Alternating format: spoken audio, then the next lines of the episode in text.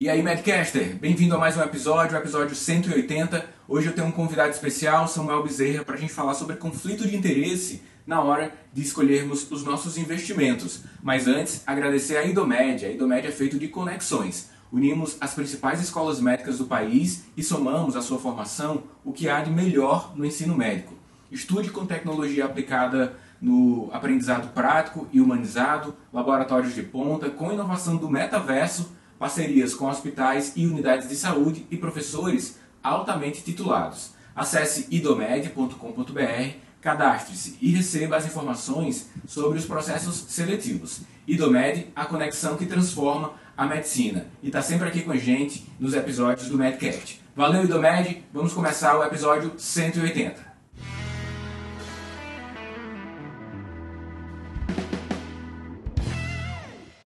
E aí, amigos do Medcast, vamos começar mais um episódio e hoje para falar sobre investimentos, para saber aumentar o senso crítico sobre as escolhas de investimentos e saber quais as estratégias, o que é que tem por trás, conflitos de interesse na hora de realizar as escolhas. Para isso, eu trouxe o amigo Samuel Bezerra. Ele é instrutor do curso de, da parte de renda variável lá da nossa plataforma e já há muito tempo estuda sobre investimentos. Tem uma irmã que é médica também que ele sempre ajuda quando é necessário e possível. E ele também é estudante de medicina. Samuel, obrigado por participar do nosso episódio hoje aqui no Medcast. Quero conhecer um pouco melhor qual é o seu contexto, um pouco da sua história, porque eu acredito que, ao entender um pouco da, do contexto, da história das pessoas, a gente consegue fazer uma extrapolação de, dos resultados que, tá, que, estão acontecendo hoje, o que trouxe para conhecer essa área do conhecimento humano, mesmo num contexto intenso de estudos enquanto é, graduação de medicina. Então, bem-vindo. Quem é você para além do currículo Lattes?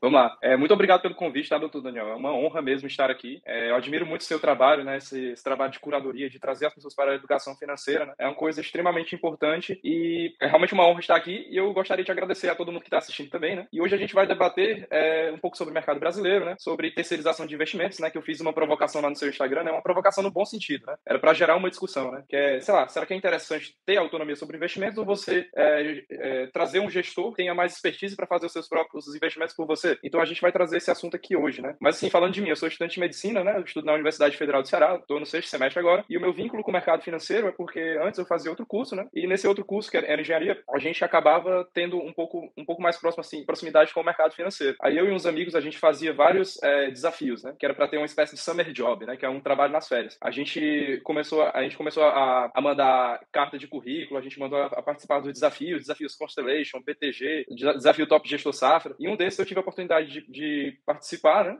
A gente conseguiu passar. E aí eu tive uma experiência de como é que funciona o mercado financeiro, né? E assim, como investidor, tô nesse, tô nessa há quase 10 anos, né? Ganhando, perdendo, mas estamos firmes aí na, na bolsa de valores, né? É basicamente isso. Quem vem da engenharia, eu tive, eu fiz MBA Samuel, e a aula inaugural foi com o Steve Wozniak, que é o, o sócio do Steve Jobs, né? E ele falou assim: vocês querem montar uma empresa? Então chamem um engenheiro para ser sócio.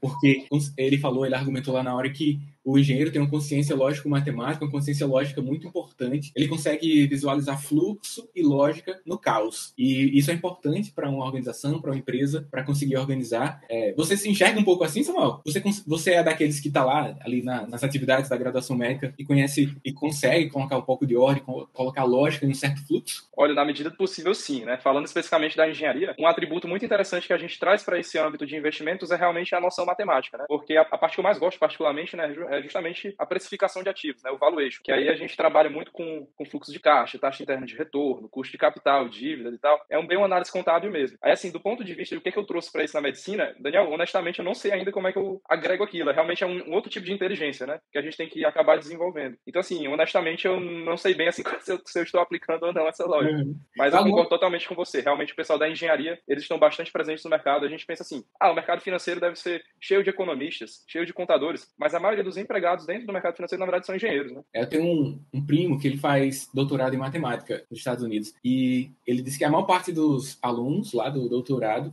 não são dos Estados Unidos e tem forte envolvimento lá de vários com o mercado financeiro. Eles são assediados para trabalhar na, no campo das finanças. Mesmo aqueles que não, não, ainda não sabem sobre finanças, mas eles recebem os treinamentos e eles conseguem conectar os pontos depois de uma fase de treinamento. Eu acho, acho bem interessante isso. Mas tem umas histórias de médicos também que conseguem bons resultados, né? Histórias brasileiras. Aquele filme Era um Médico, como é o nome daquele filme? Que o cara previu a a crise do subprime. Esqueci, daqui a pouco eu lembro. Era, era médico. Acho que é The Big Short, né? É. Talvez seja The Big Short, né? Do Michael, Michael alguma coisa. Esqueci o nome dele. Em português, lembra o nome? A Grande Aposta? Não, não lembro em português. Acho que é a Grande Aposta, eu acho. Que é ele, ele nasce, a Grande Aposta. Ele assim, a história, mais ou menos, só para contextualizar, né? É, é porque na crise subprime, né, que foi mais, mais ou menos 2008, né? Alguns bancos quebraram, né? E quando uma instituição financeira como um banco, que é um negócio extremamente grande, quebra, é sinal de que realmente a economia está indo para ruínas, né? Aí nessa época, o, acho que é Michael Blurry, o nome dele, se eu não me engano, né? Ele teve uma posição short muito grande. Posição short a gente chama de posição vendida, né? É quando você acredita na queda de um ativo. E quando o mercado estava todo assim, é, tranquilo, de certa forma, estava é, comprado, é, esse cara ele estava vendido, né? Ele estava montando uma posição chamada hedge, uma posição é, de defesa, né? E ele estava bastante vendido, né? Porque ele acreditava na queda. Aí essa é a grande tacada, né? A grande aposta, né? No caso é o The Big Short, do, Michael Burry, se eu não me engano o nome dele. E, e, eu acho que ele era médico. É onde eu sei, eu acho que ele era não, médico também. E, e, interessante falar sobre isso, né? Porque um, um dos motivos para que você consiga bons resultados nos seus investimentos, é, sobretudo na precificação, valuation, né? Que você admira e, e pratica, é que você esteja certo em um cenário diferente da maioria, né? Quando você está diferente da maioria do pensamento consensual e está certo ao mesmo tempo, você tende a pegar as assimetrias. Então, já para começar, que você citou valuation, né? Tem value invest, valuation, são maneiras de verificar se você vai adquirir um, um ativo com perspectiva de bons ganhos ou não. Então, Samuel, esses, esses dois, essas duas maneiras ou, ou outras que você queira citar aqui, elas, ao seu, na sua visão, elas conseguem se conectar com esse cotidiano médico. Então, vamos pensar o seguinte, que desde a graduação de medicina, nós temos que dedicar muitas horas aos estudos propriamente técnicos relacionados aos diagnósticos, tratamentos, desenvolvimento humano geral, né, para possamos atuar enquanto médicos. Dentro do mercado de trabalho, há uma grande demanda, há uma são várias as oportunidades também de trabalho e há pouco filtro da nossa parte para pegar trabalhar em dois, três, quatro empregos por vezes. Em dado momento da carreira Sim. que as coisas vão se ajustando, mas o fato é que muitas horas dos nossos dias, desde a graduação até o mercado de trabalho, são ocupadas por estudo, pelo trabalho propriamente técnico. E como inserir isso dentro do nosso contexto? Esse, essa área do conhecimento humano, que é a gestão dos próprios recursos pessoais, as finanças pessoais. É assim, eu vou começar respondendo essa pergunta já com uma fórmula matemática. Né? A gente tem uma fórmula matemática chamada de valor futuro. Quem tiver curiosidade, coloca aí na internet, você vai achar ela prontinha aí. Mas eu vou dar um spoiler. A, a, forma de valor futuro, ela vai prever quanto é que você vai ter no futuro, de acordo com seus aportes, com a sua rentabilidade, é, com o valor do seu aporte mensal, né? E eu vou adiantar uma conclusão para vocês. É, a gente, esse aqui é um, é um dado matemático, né? Na curva da primeira derivada, o que mais vai importar mesmo, assim, que vai ter uma maior taxa de inclinação na curva, vai ser justamente os seus aportes mensais. Ou seja, o que vai realmente destacar a sua performance no, no longo prazo é, vai ser justamente a quantidade da sua capacidade de aporte. E a sua capacidade de aporte está diretamente relacionada com o seu trabalho, né? Porque você não vai tirar dinheiro de lugar nenhum, né? E assim, o médico, ele tem que realmente focar no seu core business, que é realmente ser médico. E é, o valuation, ele é realmente um, um, conhecimento muito específico. O valuation, na verdade, é uma ferramenta, né? Ele é uma ferramenta de precificação de ativos. A gente pode utilizar o dispositivo de fluxo de caixa, né? A gente tenta fazer o fluxo de caixa no futuro. É, a gente pode pegar uma taxa interna de retorno com múltiplo de saída. Enfim, um dividend, dividend discounted model, né? Que é o, dividend o modelo de dividendo descontado. Então, enfim, existem várias maneiras de fazer valuation e cada uma adaptada a determinado setor. Por exemplo, é, vou te dar um exemplo aqui. A Vale, por exemplo, que é uma empresa de commodities, né? A Vale, assim, ela não está tão preocupada assim em saber fluxo de caixa futuro. Eles estão mais preocupados em saber como é que vai estar o dólar e o preço do minério no ano que vem. Então, talvez seja desinteressante fazer um fluxo de caixa para essa empresa. E, na verdade, usar um, um, um, múltiplo de saída, uma taxa, uma taxa interna de retorno com múltiplo de saída. Enfim, são conhecimentos muito específicos que o médico deveria dominar. E ele realmente não vai ter tempo para isso. De, definitivamente não vai ter. Mas o que, que a gente entende por value investor, né? Seria aquele cara que realmente vai procurar o valor intrínseco dos ativos, né? E como você bem falou, né? É, vai ocorrer essas, vão ocorrer essas assimetrias, né? Ativos bons vão ficar baratos. Normalmente, ativos bons não ficam, não ficam baratos por muito tempo, né? E, e assim, o mercado funciona dessa forma, né? Muitas vezes você vai estar certo na sua tese, vai estar investindo numa boa empresa, realmente ela tem aquele valor que você realmente fez aquela conta, você acha que ela vai performar bem, talvez ela realmente performe bem, mas se o mercado não comprar a mesma ação que você, infelizmente a, a cotação da ação não vai subir, né? O valor da ação não vai subir. Então, assim, o médico, como, como profissional médico, ele não, realmente não vai ter tempo, realmente não vai ter tempo de é, realmente se debruçar sobre esse tipo de assunto, certo? É, ele pode até realmente ter noções, inclusive isso é essencial, é, é, é imprescindível que ele realmente tenha noção de saber como é que funciona, mas é muito difícil mesmo você conciliar essa rotina de saber fazer um valuation, de acompanhar todos a, a, os informes ao mercado, é, os fatos relevantes que as empresas soltam e tal, porque você não vai investir só numa empresa, né? Provavelmente você vai investir em mais outras. E é muito difícil você acompanhar todas elas de forma veemente mesmo. Então, assim, é um grande desafio, é desafiador você dominar isso, mas aqui ali a gente tem vê médicos que conseguem dominar isso muito bem, né? Como, por exemplo, você, você é um grande conhecedor do, das criptomoedas, né? Eu, inclusive, eu tenho como referência é, os seus vídeos, eu acompanho, consumo bastante seu conteúdo gratuito lá no Instagram mesmo. A gente vê outros médicos por aí, né? O Solon Pinheiro, por exemplo, ele fala bastante, né, dos investimentos por aí, né? É um cara que já está investindo há certo tempo, entende bastante também. Tem uns amigos meus, né, que começaram a investir recentemente, mas você vê a curva de aprendizagem dessas pessoas, é uma coisa absurda. É, posso citar aqui o Sávio Brilhante, que é um amigo meu, o George também, são pessoas assim que aprenderam uma coisa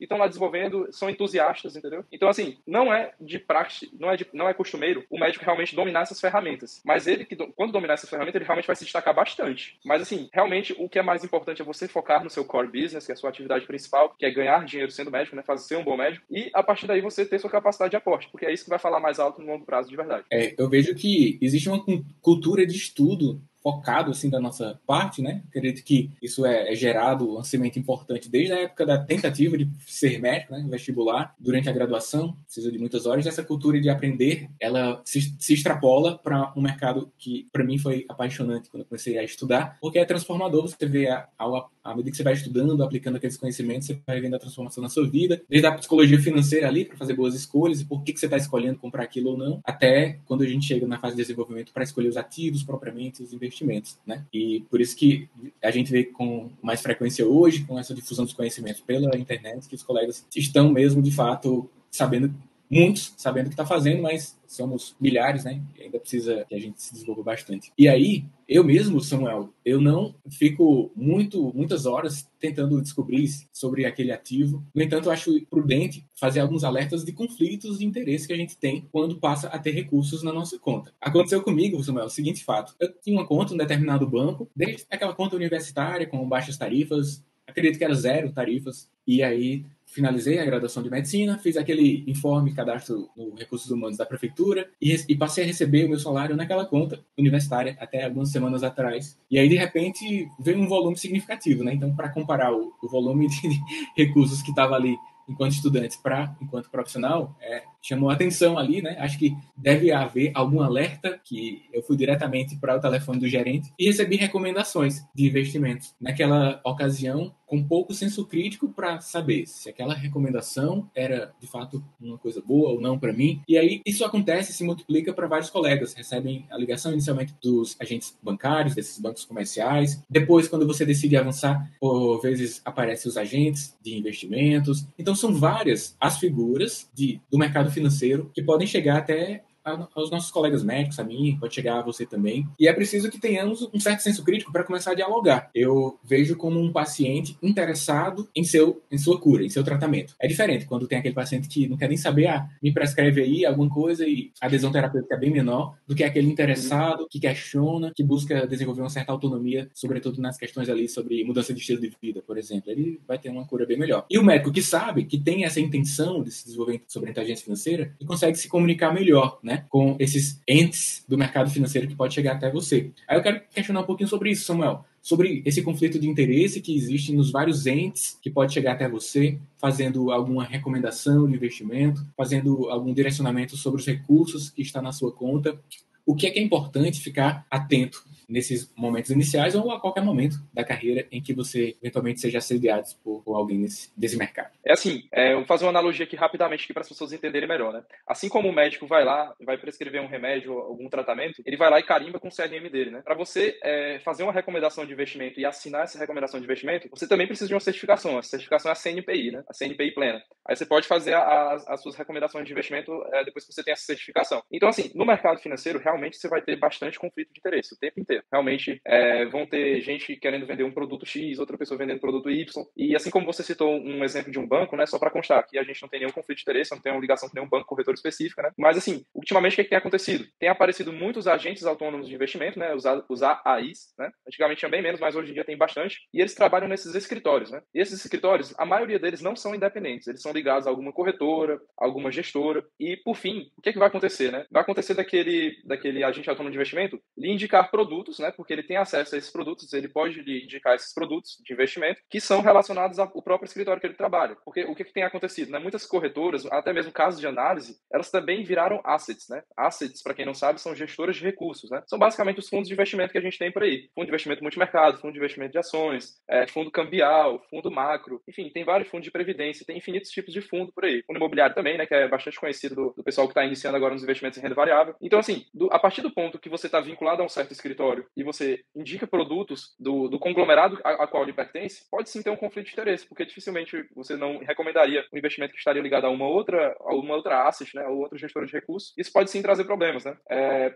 e além disso, é, o, o, agente autônomo de investimento, né, assim como o CFP, dentre outras, é, dentre outras certificações que fazem a gestão patrimonial, né, alguns deles são mais high wealth, né, que seria o wealth management, que seria dessas gestões patrimoniais de famílias bem mais ricas, né, que tem realmente empresas e tal, e tem bastante dinheiro, eles recebem uma taxa de administração. Então, essa relação entre o investidor e o gestor, né, ele tem que ter uma relação win-to-win -win bem clara, né? Os dois têm que sair ganhando. E eles têm uma taxa de administração e uma taxa de performance, né? E essa taxa de administração vão ser, é, às vezes pode ser creditada no próprio fundo da qual a empresa que eles trabalham. Então, sim, pode ter bastante conflito de interesse, realmente existe na prática, infelizmente existe na prática. Não é com todos os fundos de investimento, não é com todas as gestoras de recursos, não é com todos os profissionais CFPs e AIs que tem no mercado, mas ocorre. E assim, é aquilo, Daniel, que a gente trouxe lá no, no começo da conversa, né? O investidor, achando que terceirizando o investimento para é, um gestor, ele vai abdicar da responsabilidade de cuidar dos investimentos, ele está errado. Porque ele vai ter também que analisar o próprio gestor, entendeu? Ele vai ter que analisar como é que é o track record desse gestor, o que é que ele acredita, como é que ele investe, entendeu? Ah, esse fundo ele, ele é alavancado, esse fundo ele opera short, ele opera, ele, ele opera comprado, 100% comprado. Ele realmente tem que ler a lâmina do fundo, ver taxa de administração, taxa de performance, ver o que é que o fundo faz ou não faz, ver qual é a, a, a ideologia do, do fundo mesmo, assim. Então, assim, querendo ou não, você não vai fugir de, de uma análise, certo? Até mesmo na hora de você escolher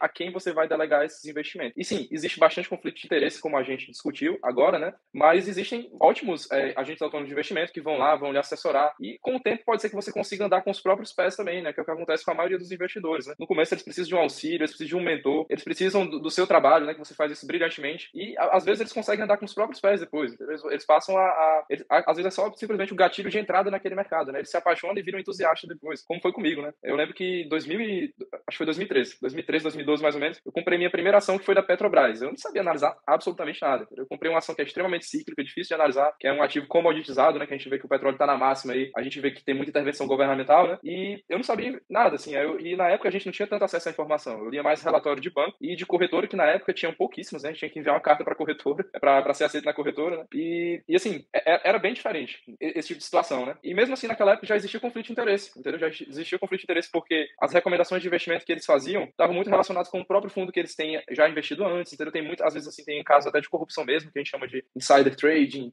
front running, que é basicamente você indicar uma coisa que você já está comprado antes, entendeu? E assim, por parte da CVM, né, que é a Comissão de Valores Imobiliários, eles tentam colocar é, como, se eles, como se eles fossem a polícia do mercado financeiro, né? Assim, por exemplo, um, um analista CNPI que faz recomendações de investimento, ele não pode operar o ativo por uma certa quantidade de dias quando ele vai fazer algum tipo de recomendação. E esse tipo de coisa já consegue realmente frear um pouco esses conflitos de interesse que tem bastante no mercado financeiro. Mas ainda assim, há bastante, e assim, o caminho realmente que eu enxergo, assim, que o, o ideal, assim, para o investidor é realmente ele criar uma autonomia. E essa autonomia, eu não estou dizendo para ele virar um, um expert, mas ele realmente tem uma noção geral do que, que ele está investindo, né, do que, que ele está fazendo, porque é muito complicado você realmente investir numa coisa sem saber o que você está fazendo. Entendeu? Às vezes você está refém de, um, de uma cabeça de um gestor que não é alinhado com a sua, né? Por exemplo, uma, uma grande vantagem que eu costumo falar, né? A gente que é pessoa física, a gente que é investidor pequeno, a gente não tem que dar satisfação para os cotistas. Os gestores têm. Por isso que ultimamente tem acontecido muitos resgates de fundos, né? Os gestores, infelizmente, estão tendo que vender as posições. É por isso que o mercado está apanhando tanto ultimamente, né? E você que é pessoa física, quando uma coisa cai, você simplesmente pode comprar mais. Entendeu? Você não precisa dar satisfação para ninguém. E você que é pequeno, você que é assim, a gente que é pequeno, né? A gente que é pequeno, que tem uma posição pequena, a gente pode se dar o luxo de investir em small caps, né? Que são empresas de liquidez baixa, né? De valor de mercado baixo. Um gestor de um fundo grande, infelizmente, ele não vai conseguir negociar isso, né? Porque às vezes uma posição pequena para eles é coisa de 400, 120, 200 milhões por aí. Para você tanto montar como desfazer essa posição, é um parto, cara. Demora muito mesmo. Então, assim, a gente tem essa vantagem, entendeu? A gente tem essa vantagem de realmente aportar quando quiser e realmente investir nessas empresas menos líquidas, né? E o gestor nem sempre vai ter isso. Isso é mais um conflito de interesse, porque ele sempre vai ficar naqueles ativos mais líquidos, entendeu? Que normalmente estão, estão dentro do índice Bovespa, alguns dentro do índice Small Caps, mas assim, que já tem uma liquidez é, aceitável, né? Mas, assim, tem vários vieses diferentes que diferenciam você terceirizar seus investimentos ou você continuar sozinho, realmente. E é basicamente isso que eu penso. Eu acho que o papel da educação financeira, que você faz brilhantemente bem, é realmente fundamental mesmo para a pessoa, não agora, mas posteriormente ela andar com os próprios pés em algum momento. Eu acho que isso é o que vale mesmo. Para fazer uma comparação com o que acontece no nosso contexto médico, às vezes você consegue realizar ali o exame clínico e ter uma visão é, terapêutica para aquele paciente, mas por vezes você se sentirá mais seguro para implementar a conduta quando você discutir com um colega dentro do ambiente hospitalar. Então, ou seja, você tem um nível de conhecimento sobre diagnóstico, tratamento, Só que você, ao conversar com um colega, se sente mais seguro para implementar ou fazer pequenas modificações, ou considerar outras variáveis que não foram pensadas por você sozinho. Mas você já vai com um repertório. Então, se você tem um conhecimento a fim de que possa ter um nível de discussão com um agente autônomo de investimento, possa realizar questionamentos, vai ser ótimo para ele, porque ele vai ter que aumentar o nível né, de entrega e vai ser ótimo para você, que vai estar próximo, a, bem mais próximo às suas intenções e a uma tendência de atingir melhores resultados. Então, ter um suporte, me parece, é uma coisa boa, na minha visão, mas, de fato, precisa que você vá com algum repertório para não ficar apenas é, delegando a terceiros um bem precioso, né, que é o tempo revertido em um produto que é o dinheiro. Até coloquei hoje aí no ontem no Instagram que o dinheiro é uma mercadoria. Não é que você troca o seu tempo por dinheiro, é que você compra dinheiro com o seu tempo de trabalho. É, existe no mercado, né, o par par dólar real, aí faz a comparação quem está valorizando ou desvalorizando. Então, se a gente colocasse numa linha de, de valor, de preço, melhor, o tempo e o dinheiro, né? O dinheiro é, a, necessidade de mais esforço e tempo para você ganhar o mesmo recurso que ganhava há 10 anos atrás, por exemplo. Então, uma coisa é cara ou barata, quanto mais tempo você dedica para obter aquele recurso. Né? Não sei se ficou complicado aí, mas aguente você que está aí ouvindo o Medcast, assistindo aqui, porque sempre quando você é exposto a um tema novo, e, e para muitas pessoas, inteligência financeira e, e aspectos e todos os subtópicos é uma coisa muito nova, mas sempre você pega alguma coisa, pega algum, alguma informação que vai acumulando repertório, né? Samuel, é, para além das pessoas que os, os entes de, dentro desse mercado, também você tem os livros que vão, vão te auxiliar, mas tem as casas de análise também, que elas fazem as recomendações. Quem dentro do mercado financeiro pode fazer essa entrega? E o que você acha das casas de análise? Pronto. É, assim, as casas de análise, né, elas têm vários nomes. Né? Como é que o mercado financeiro se divide? Aquela parte que, que, são os fundos de investimento que os caras vão investir por você, basicamente, a gente chama de buy, chama de buy side, certo? Já as casas de análise, que a gente também chama de research, a gente também chama de sell side, que é basicamente aquele lado do mercado que vai lhe fazer recomendações de investimento, que vai lhe vender recomendações. O que, que acontece? Quando você utiliza uma casa de análise, você pode utilizá-la para você seguir fielmente aquelas recomendações, que no caso, quem é que está fazendo essas recomendações? Você tem que ir atrás de saber quem é a pessoa, né? Ver onde é que ela trabalhou, como é que é o track record dela e tal mas é um analista CNPI que vai fazer essas recomendações, tá? Aí esse analista ele vai fazer as recomendações de investimento, você vai lá decidir se investe ou não, mas o ponto principal da casa de análise que eu acho é realmente o auxílio que ela permite. Porque ela não simplesmente dá lá um preço-alvo de um ativo, diz qual é o ativo, diz o preço-alvo, diz quando é que você vai vender, não. Ela vai lá, explica a tese, mostra como é que fez o valuation daquele ativo, né? Como é que chegou naquele preço-alvo, e colocam os vieses assim tipo, que realmente pode baixar, pode fazer aquele ativo cair, aquele ativo subir, o risco que está imputado, né, o que, é que o mercado está deixando de precificar naquele ativo. Então, assim, caso de análise, ela é imprescindível mesmo para quem está começando, não pela recomendação de investimento por si só, mas por realmente ela fazer o trabalho educativo também. Se você, sei lá, consegue uma empresa, é, você, você conhece uma empresa, você faz sua análise própria, você já entende contabilidade, você já entende balanço patrimonial, de fluxo de caixa, dos demonstrativos financeiros, você consegue ler uma DFP, por exemplo, que é um documento do, que, que, as empresas emitem, beleza. Mas às vezes é interessante uma segunda opção, até mesmo no meio médico também, né? É interessante a gente ter uma segunda opção de uma pessoa mais experiente. E a casa de análise ela pode servir dessa forma. Você vai lá, estuda uma empresa, você realmente está disposto a investir nela, e tem uma casa de análise como um viés de confirmação, às vezes um viés de ancoragem também, para você realmente é, se basear em alguma coisa para ver uma segunda opinião. Às vezes, eu, assim, eu prefiro realmente ver opiniões conflitantes quando, por exemplo, eu gosto muito de uma empresa X, um amigo meu não gosta, entendeu? Eu adoro ter esse tipo de discussão porque é aí onde você vai realmente crescer mais, entendeu? Porque você vai ver coisas que você não estava vendo antes. Você pode estar totalmente enviesado por um lado positivo que talvez você não esteja enxergando agora. A casa de análise também faz isso, né? Assim como ela, ela coloca recomendações de venda, ela tá, recomendações de compra, né? De ativos e tal, ela também faz recomendações de venda, né? E às vezes é muito interessante você se basear por esse tipo de coisa. Então, assim, casa de análise é realmente mais do que uma recomendação de investimento, ela é boa realmente para servir como educação financeira. Mas assim como eu trouxe anteriormente, né, existem muitas casas de análise hoje em dia, eu não estou falando que isso é errado, que é ruim, mas tem muitas casas de análise hoje em dia que elas também viraram assets, né, que elas viraram gestoras de recursos também. Aí imagina a seguinte situação, eu como caso de análise, eu faço recomendações de investimento.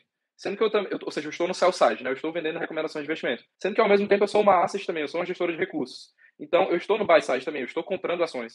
Então assim, existe esse conflito de interesse, você indicar produtos que você pode comprar na outra ponta. Então, assim, quando você for analisar, é, ver a casa de análise que você vai escolher, tente analisar assim, quais são as independentes, quais são a, e, a, e, as que são dependentes, né, que estão ligadas a alguma, alguma outra instituição. Você vê como é que é o track record do, do CEO da empresa e tal, como é que eles trabalham, quem são os analistas. Porque realmente conflito de interesse sempre vai existir. É, dificilmente você vai ter uma, uma situação que não vai existir conflito de interesse. Mas acaba convergindo novamente para esse assunto, certo? Caso de análise, ela tem, às vezes, pode ter muitas vezes conflito de interesse, né? E, mas, assim, o ponto principal, Daniel, na minha opinião, é realmente esse, é de educar financeiramente. Beleza. Samuel, você citou novamente o valuation, né, aqui. Você, usualmente, você busca em, empresas que possam, em um dado momento, ter um crescimento importante ou investimento em valor, buscando valor, identificar um crescimento ao longo do tempo mais tranquilo, mais crescente, né? Porque só para esclarecer aqui, esses modelos de, de avaliações, você pode ter esse valuation que você tenta que o preço do momento importa, mas é meio que secundário, você quer mesmo que ver, o crescimento ao longo do tempo, não é isso? E o Value Invest, você verifica se o preço está menor do que o preço negociado hoje, e aí você vai ter um certo crescimento, porque existe meio que uma atração do, do valor e do preço, né, ao longo do tempo, ele vai para o preço justo e vai ter uma ascensão de preço. Então, no modelo de análise valuation, em um dado momento, estoura e cresce muito. E no Vale Invest, você vai tendo uma certa ascensão. Você, você tem uma, uma mistura de análise ou você segue buscando assimetrias maiores ali pelo valuation mesmo? Porque é muito usado nas startups, né? Valuation para verificar que small caps também, para você verificar o potencial de, de crescimento. Mas empresas mais consolidadas, talvez, não sei se você concorda, mas o Value Invest parece ter uma aplicação que representa um maior nível de realidade. O é que você acha sobre esses dois tipos? Pronto, é, eu achei muito legal essa sua indagação, principalmente falando aí das startups, né? Que existe aquele. Eu não lembro onde é que eu vi essa frase, né, mas essa frase é bem interessante é, startup, small cap é cresça ou desapareça, entendeu? Porque eles têm um, um, aporte inicial, né? E realmente eles precisam gerar valor quanto antes, porque eles, eles queimam caixa, né? São empresas que dão prejuízo no começo. E assim, Daniel, preciso ser honesto com você. O meu portfólio de ações, ele é quase 100% focado em crescimento. Tem muitas empresas que eu sei que são empresas ruins, de verdade mesmo, assim, são empresas ruins, assim, mas que são boas ações. É, tem uma frase bem interessante do Howard Marks, né, que ele fala, né, que o investidor experiente, né, ele tem que focar em good buys, né, que é, que é realmente boas compras, e não em good assets, né, que são realmente bons negócios. Assim, pode ser que o, um, um, ativo que seja realmente uma, uma empresa que não seja tão boa, esteja num preço excelente, e empresas boas, normalmente, elas já estão, já estão muito bem precificadas. E é isso que eu observo no mercado. Infelizmente, eu vejo empresas muito boas. Vou citar o nome aqui de algumas, né? A VEG, por exemplo, que é uma empresa muito conhecida, muita gente gosta dessa empresa. Eu nunca vi a VEG num, num preço que eu achava barata. E, e, e, quando eu achei isso, ela estava a 20 reais, entendeu? Hoje ela já está a 70 e, e quem achou que ela estava cara em 25, ela vai continuar cara a 50, 70 e, e tipo assim, foguete não tem ré, né? O pessoal brinca. Então, assim, é, é, é, é, muito de viés mesmo, assim, porque é, não vai ter o valuation nem sempre vai, você vai estar certo, né? E o valuation ele pode estar errado, porque não adianta nada você realmente achar aquele valor intrínseco daquela empresa, aquele valor justo dela, se o mercado não vai concordar com você. Às vezes é um tanto quanto reducionista, você, por exemplo, ah, essa ação caiu muito aqui, vou comprar. Você tem que participar do seguinte, é, pensar do seguinte pretexto: ó. o mercado todo está se recusando a comprar ação. Eles estão vendendo a rodo, os gestores estão vendendo, todo mundo está vendendo por que, que eu tenho essa, essa, essa, essa análise? Eu tenho, eu tenho alguma vantagem mesmo para achar que é um bom momento de compra? Entendeu? Muita gente, assim, cai, vai no caiu comprou, mas não é, não é, bem assim que funciona, né? De verdade, não é, não é bem assim que funciona. Então, assim, voltando para a sua pergunta inicial, né? Realmente, o meu foco é realmente em crescimento. O motivo é que, tipo assim, eu tenho um horizonte temporal um pouco maior do que a maioria das pessoas, assim, eu, pô, eu tenho, tô na faixa aqui dos 20 anos, já tô ficando meio velho, mas ainda tenho um horizonte temporal de investimento bom, né? E assim, o tempo e a rentabilidade são variáveis que a gente não controla, né? Mas o aporte a gente consegue controlar. E, e assim, eu gosto muito de empresas de crescimento. É, eu, eu, a maioria das empresas que eu, que eu invisto, quase nenhuma está no, no índice Bovespa. Mas hoje em dia, o que, que a gente observa, né? Vou trazer o mercado atual. A gente está aqui só para só constar, né? A gente está no mês 3 de 2022, né? Porque pode ser que o que eu esteja falando agora não faça mais sentido depois, que alguma pessoa esteja ouvindo depois. Mas agora a gente está no mês 3 de 2022, né? O mercado realmente está muito barato. É, as small caps, por exemplo, eu acho que realmente estão muito baratas. Eu estou comprando praticamente todos os meses. E o que, que, a, gente, o que, que a gente observa nesse momento, né? que muitos gestores eles estão tendo que vender as posições, né? Porque as pessoas físicas estão resgatando os investimentos, né? Aí eles estão tendo que vender as posições e os, e os, e os fundos de investimento que não, não estão tendo resgate, eles também estão, estão, estão vendendo as posições porque eles estão com medo de sofrer resgate das pessoas físicas. Tanto que, tipo assim, ano passado, 2021, né, a gente teve um fluxo estrangeiro, o estrangeiro entrou com 102,3 bi aqui no Brasil, né? Ou seja, o estrangeiro está comprando muito. E ele é muito contracíclico. Então, assim, eu gosto de basear meus investimentos dessa forma também. O que, é que está muito mal agora? As small caps. Por quê? Porque elas têm baixa liquidez. Quando o, o, o gestor que eu citei para você, né, que ele está vendendo os ativos, ele vai começar vendendo aqueles ativos mais líquidos, né? Aquelas empresas que são, têm um, tem um valor de negociação diário muito alto. As small caps, elas têm um valor de negociação muito baixo. Então, sei lá, uma empresa que tem um bilhão de valor de mercado, se um gestor tem uma posição de 100 milhões, se ele vender os ativos dele em um dia só, 10% do valor de mercado vai embora. Entendeu? E assim, ele, claro que eles não fazem isso, né? eles vão vendendo diluindo ao longo do tempo, do tempo né? Mas é, é basicamente isso. Eu, eu gosto de comprar realmente aquilo que é de forma contracíclica, que eu acho que está sofrendo mais, que no caso são as small caps, certo? E eu sigo muito, realmente, eu gosto muito de me basear pelos dados dos estrangeiros, né? A gente consegue esses dados no site da B3, né? E o fluxo estrangeiro, Daniel, assim, só para você ter uma noção, né? Nesse ano agora que a gente está agora, o fluxo de estrangeiros está positivo em basicamente 69, 70 bi. Ou seja, os, estrangeiros estão entrando com força aqui dentro do Brasil. Estou comprando muitas ações aqui no Brasil. 70 bilhões eles estão com saldo positivo. Por outro lado, os investidores institucionais, que são os fundos de investimento, eles estão com 68 bi, cerca de 68, desculpa, 58 bi negativos, na verdade. Ou seja, os fundos de investimento estão vendendo muitas ações. Então, assim, a vantagem que eu tenho de pessoa física, de não ter, é, não ter ligação, não ter um, não ter um cotista para dar satisfação, é realmente estar comprando durante esse tempo.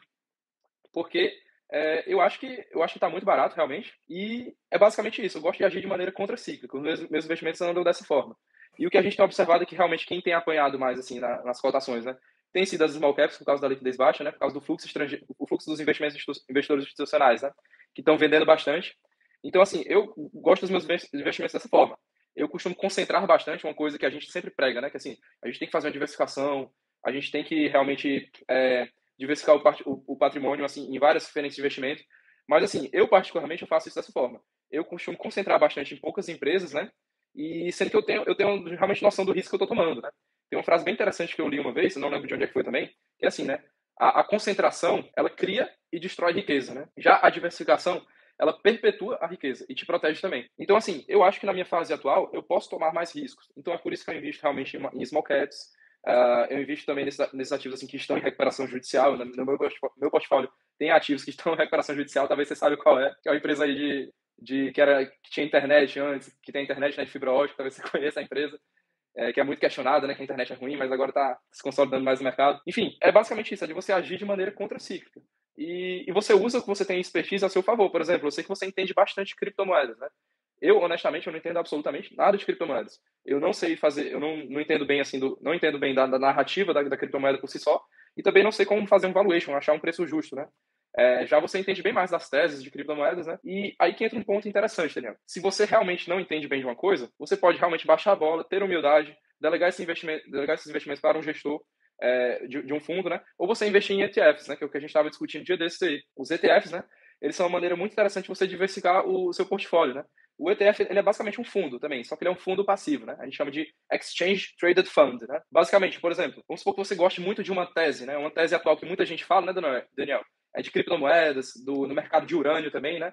E às vezes você se expor a essa, essas teses via ETFs é interessante, porque nem sempre você vai achar o ativo correto que vai performar muito bem. Por exemplo, numa tese de urânio, que é, um, é, uma, é uma commodity, né? Que realmente o pessoal acha que vai utilizar bastante para geração de energia e tal, que realmente ela pode valorizar bastante no futuro é, dificilmente você vai fazer o stock picking, né, que é escolher a ação da mineradora correta que vai outperformar todo o mercado, né, que vai performar bem. Você comprando o ETF, você consegue mitigar esse risco, né? Você consegue se expor à tese e você consegue mitigar esse risco. Então, é uma opção muito boa também para quem está começando agora, pra, tá, inclusive para investidores já consolidados, né? Um exemplo que eu gosto muito de citar é da tecnologia, né? É, nos anos 2000, 2001, quem tinha aquela tese de que a, tecnologia é o futuro, a internet é o futuro, essa pessoa acertou, ela acertou fortemente. Mas se essa pessoa comprou ação do Yahoo, ela errou fortemente também. Então, assim, a pessoa que se expôs ao ETF, ela surfou o upside da Google, da Amazon, que é uma empresa, querendo ou não, apesar de ser de varejo, uma empresa tech também, da Microsoft, enfim, dentre todas as outras empresas ligadas ao setor de tecnologia. Então, às vezes, é muito interessante você ter ETFs também. É, e é basicamente isso que eu penso sobre investimentos, né? É você ter noção do risco que você aguenta tomar. Eu realmente aguento tomar o risco de, ter, de passar muitos anos lateralizado, é, e comprar esses negócios que eu acho que um dia eles vão realmente ter um potencial de crescimento maior. Eu tenho poucas empresas do índice Bovespa, como eu lhe disse, né? E, e eu concordo com você. Realmente, para os velho investors, faz muito mais sentido você comprar essas teses que já estão maturadas no mercado, né? Que já são empresas já consolidadas é, e que tem um certo desconto. E é isso que está acontecendo agora também. Você não precisa forçar tanto a cabeça para achar aquela coisa que está extremamente descontada. Porque hoje a gente já tem várias empresas que são muito boas, consolidadas no mercado, que estão usando essa crise, entre aspas, para ganhar mais market share, para aumentar a receita em outras frentes, diversificar as fontes de receita e que estão claramente descontados também. Então, sim, faz bastante sentido você ser um value investor e comprar essas teses já maturadas. Mas, como eu disse, vai muito da questão individual. Eu, na minha posição, eu realmente acho que eu tenho um horizonte temporal de investimento maior, então eu gosto de concentrar nos ativos de crescimento, consequentemente, de maior risco também. E o Howard Marks, né, que é no livro O Mais Importante do Investidor, ele fala isso, que para que você uh, consiga os melhores resultados, você tem que, no momento de baixa, em que o consenso aponta para o mercado regula para baixo, né? Ou seja, está todo mundo vendendo, você compra mais. E os melhores resultados vêm desse, desse momento do ciclo do mercado, em que o consenso está levando o preço para baixo, você está certo e você adquire mais, né? Então, que você acabou de narrar agora, que está realizando mais compras e com isso small caps com grande possibilidade de pegar a simetria e pegar um crescimento importante. Então é isso, Samuel. Foi, acho que foi muito boa a nossa conversa aqui. Eu acho que contribuiu bastante, aumentou algum senso crítico para mim, enquanto já investidor, para o colega médico que está considerando ser investidor, ou a colega também, investidora. Te agradeço muito a ter dedicado um tempo aqui, ficar nesse bate-papo. E você, você tem algum canal? Caso alguém queira contactar, sei que tem. Pronto, pode Eu tenho uma página, a princípio ela é anônima, né? Eu nunca disse que eu sou o Samuel lá, mas é uma página chamada Graduando Investidor, né? Através de lá que eu conheci o Daniel, inclusive. É, só para contextualizar, né? Nessa página, eu faço aportes mensais desde que eu criei essa página. Né? E no caso, eu, eu fixei o valor de 400 reais. Na minha carteira pessoal, eu invisto um pouco mais que isso. Mas no, lá no, no, no Graduando Investidor, né, eu coloco aportes mensais de 400 reais, que é o valor atualmente né, de bolsas de iniciação científica, bolsas de monitoria, para estar dentro da realidade do estudante de medicina. Né? Aí desde então, é, durante a crise, eu tenho, durante toda a crise, eu tenho aportado todos os meses 400 reais. É, em alguns momentos eu tive que zerar algumas posições que eu achei convenientes, por exemplo, eu tive que zerar fundos imobiliários quando eu achei que foi necessário zerar. Eu sei que muita gente vai discordar de mim, mas eu fiz isso numa época, né? E eu fiz uma realocação, realocação de recursos. Mas todo mês eu faço lá esses, esses aportes mensais nessa página, né, eu divulgo lá. E até agora eu tenho acumulado uma taxa interna de retorno de 13% ao ano, mais ou menos que é um valor até, até consideravelmente bom, né? A Selic agora está muito alta, né? Mas é, eu tenho conseguido bater o, o Ibovespa, né? Com, com, esse, com esses aportes mensais. É uma maneira interessante você ver como iniciar no mercado, né? E é basicamente isso. A página se chama Graduando Investidor. Quantos por cento você falou? É, eu tô com taxa interna de retorno de 13,2% ao ano. Ah, show de bola. Certo? Show de bola. Muito é. bom. Show de bola, Samuel. Obrigadão mais uma vez. Você que acompanha o Medcast pode consultar os links que ficam na área de descrição para itens que citamos aqui, para o perfil do Samuel, vou colocar para facilitar também. Você que está acompanhando dentro da área de membros, né? A versão em vídeo tem um fórum aqui. Se quiser participar, pode participar também. E pega o link desse episódio, coloca lá no WhatsApp da sua turma, seja de trabalho, se já está no mercado de trabalho ou da faculdade, para que mais pessoas tenham acesso a essas informações, a outras informações debatidas aqui no Medcast. Samuel citou aqui pelo menos duas vezes sobre cripto. Já fiquei com vontade de gravar um episódio sobre isso também. Farei isso, é, porque é uma possibilidade de você inserir, né, e diversificar um pouco mais, né, preciso entender. Samuel, quando eu comecei a estudar cripto, eu tive que mudar a minha cabeça, eu disse, não, isso não faz sentido, não faz sentido, não faz sentido. Aí eu já eu fui exposto várias, várias vezes, assim, meses, talvez anos, para que, peraí, deixa eu parar de verdade aqui, porque não faz sentido nenhum, Samuel, no início. É, alguém falou também, né, não sei quem foi, a gente é bombardeado por muitas informações e vai sensibilizando a gente. Diz que você é. só entra nesse mercado da criptoeconomia depois do quarto impacto. Impacto importante, não é só ouvir falar, não. Né? Então, eu acho que foi mais ou menos por aí comigo. No, no quarto impacto importante, deixa eu estudar aqui um pouquinho. Aí tem um, a gente fez um treinamento de criptoeconomia, do zero à criptoeconomia. Depois vou te passar o acesso, né? Ah, não, você já tem o acesso da plataforma, Sim. tá lá dentro para você acessar e ver se faz sentido dessa vez, né? Outro dia uhum. você estava lendo o livro, acho que era aquele A História do Dinheiro, então é o futuro do dinheiro. Futuro do dinheiro. E aí é, você disse, não, sobre cripto. Você comentou, né? Disse, não, ainda continuo sem, descrente. Negócio, sem aceitar, sei lá, descrente. É. É, é. E aí, enfim, talvez faça sentido em algum momento, mas Sim. deixa aí a possibilidade de é. você ser impactado também pelo que está lá na plataforma. Brigadão, valeu aí pelas informações, pela contribuição que você deu aqui pra gente hoje. Forte abraço a todos que acompanham, a gente se encontra em próximos episódios. Espero que você tenha aproveitado o episódio e agradecemos a Indomed por patrocinar o Medcast. A Indomed é feito de conexões. Unimos as principais escolas médicas do país e somamos a sua formação, o que é de melhor no ensino médico. Estude com tecnologia aplicada ao aprendizado prático e humanizado, laboratórios de ponta com inovação de metaverso, parcerias com hospitais e unidades de saúde, além de professores altamente titulados. Acesse idomed.com.br, cadastre-se e receba as informações sobre os processos seletivos. IdoMed, a conexão que transforma a medicina. Forte abraço e até o próximo episódio do Medcast.